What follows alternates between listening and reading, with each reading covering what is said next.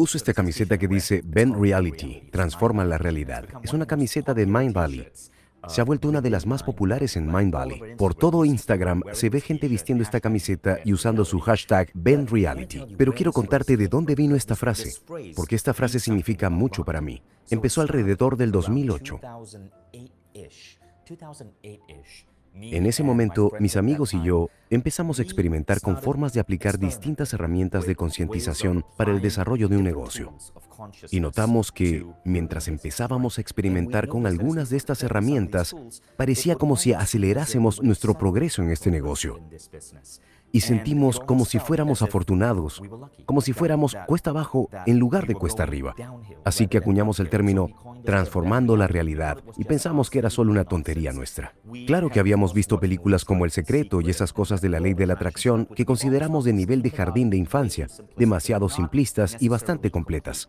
Pero a través de diferentes herramientas que te permiten acceder a estados alterados de conciencia y fusionarte con otras partes de tu conciencia, descubrimos que, como emprendedores, podíamos acelerar ese proceso, pero creíamos que solo éramos nosotros y pensamos que esta frase de transformando la realidad solamente era nuestra, hasta que en octubre de 2011, un hombre llamado Walter Isaacson publicó un libro llamado Steve Jobs. En ese libro, Isaacson usa tres veces la frase alterar la realidad. Y pon atención, porque esto es fascinante. La primera vez que la menciona en el libro es en una conversación entre Steve y otro emprendedor llamado Bushnell. Bushnell era el fundador de Atari. Si como yo creciste en los 80, has de recordar los juegos de Atari. Y Bushnell dijo esto de Jobs. Solíamos discutir sobre el libre albedrío y el determinismo. Yo tendía a creer que las cosas estaban predeterminadas, que estábamos programados. Si tuviéramos información absoluta, podríamos predecir las acciones de los demás. Steve opinaba lo contrario. Ese punto de vista coincidía con la fe de Jobs en el poder de la voluntad para alterar la realidad. Bien, ahora vayamos más lejos. ¿No es eso genial? Steve Jobs opinaba diferente. Él creía en el poder de la voluntad para alterar la realidad. Ahora, Isaacson profundiza más y lo explica así. En la base misma de la distorsión de la realidad se encontraba la profunda inalterable creencia de Jobs de que las normas no iban con él. Disponía de algunas pruebas que lo respaldaban. Ya en su infancia, a menudo había sido capaz de alterar la realidad para que se adaptara a sus deseos. Sin embargo, la razón más profunda para justificar esa idea de que podía hacer caso omiso de las reglas era la rebeldía y la testarudez que tenía grabadas a fuego en su personalidad. Creía ser especial, alguien elegido e iluminado. Cree que hay pocas personas especiales, Einstein, Gandhi y los gurús a los que conoció en la India, y que él es uno de ellos. Esto me pareció fascinante. Está este tipo llamado Steve Jobs que creció en California y luego viajó a India a meditar y a encontrarse con gurús. Y ahora cree que puede transformar la realidad. De hecho, cuando Mark Zuckerberg le pidió a Steve Jobs consejos para desarrollar Facebook, una de las primeras cosas que le dijo Steve a Mark fue que viajara a India, buscara cierto ashram, centro de meditación, y pasara un tiempo ahí. ¿Qué estaba pasando? ¿Era Jobs un místico moderno?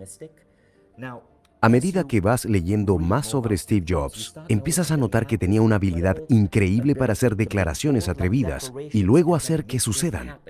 Hace poco hubo una discusión en Quora, la plataforma de preguntas y respuestas en Internet, donde puedes preguntar cualquier cosa y la gente responde. Alguien preguntó esto, ¿cuáles son las mejores historias de personas que conocieron a Steve Jobs por casualidad? Y un ingeniero llamado Thomas Higbee compartió esta historia. En 1994, Higbee trabajaba en Next. Next era una compañía que Jobs dirigió cuando fue despedido de Apple y antes de volver a Apple, ¿de acuerdo?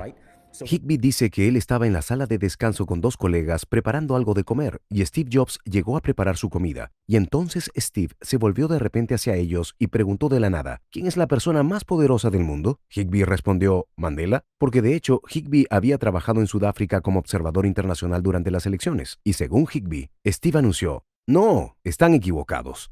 La persona más poderosa del mundo es aquel que cuenta historias. La gente que cuenta historias, dijo Steve, establece la visión, los valores y los objetivos de toda una generación venidera. Y Disney tiene un monopolio en el negocio de contar historias. ¿Saben qué? dijo Steve, estoy cansado de esta tontería. Yo voy a ser el siguiente contador de historias. Bien, esto sucedió en 1994 y repito, parecía que Steve transformaba la realidad.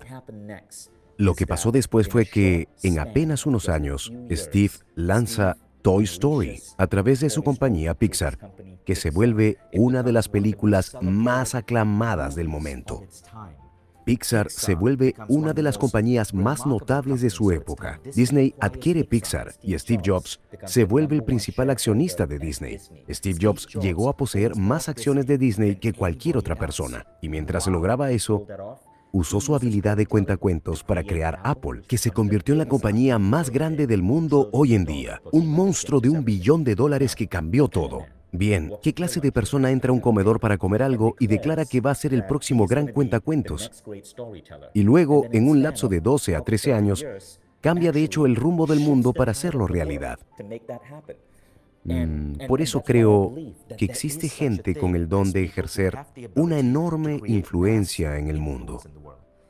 Y te prometo que no sé qué pasa, no sé por qué funciona, pero sé que si observas a los antiguos sabios indios, los gurús de los monasterios con quienes estudió Steve, hablan del mundo como si fuera una ilusión, hablan del mundo como maya, y dicen que, con el entrenamiento indicado, puedes cambiar el maya, es decir, algo así como transformar la realidad. Así que, si te parecen fascinantes estas ideas, y desde luego que a mí sí me lo parecen, son cosas que he estado explorando durante casi una década. He usado muchas de estas ideas para crear la vida que quiero y para crear Mind Valley y otras compañías. Por supuesto que lo hago a una escala muchísimo menor que los maestros como Steve Jobs. Y sí, lo llamé maestro. Pero lo que me gusta hacer es crear un enfoque estructurado para que no solo yo pueda hacerlo, sino que miles de personas también puedan experimentar con estas ideas. Por ello, te invito a ver esta masterclass que he preparado para profundizar en el tema. Dura cerca de una hora, una hora y diez minutos, y creo que te fascinará. El título de la masterclass es Transformando la realidad. Así que inscríbete. Es completamente gratis, y si te gusta, puede que quieras inscribirte en alguno de los programas de Mind Valley. Verás los anuncios al final, pero esta masterclass es completamente gratuita y pienso que esta idea te va a parecer muy intrigante.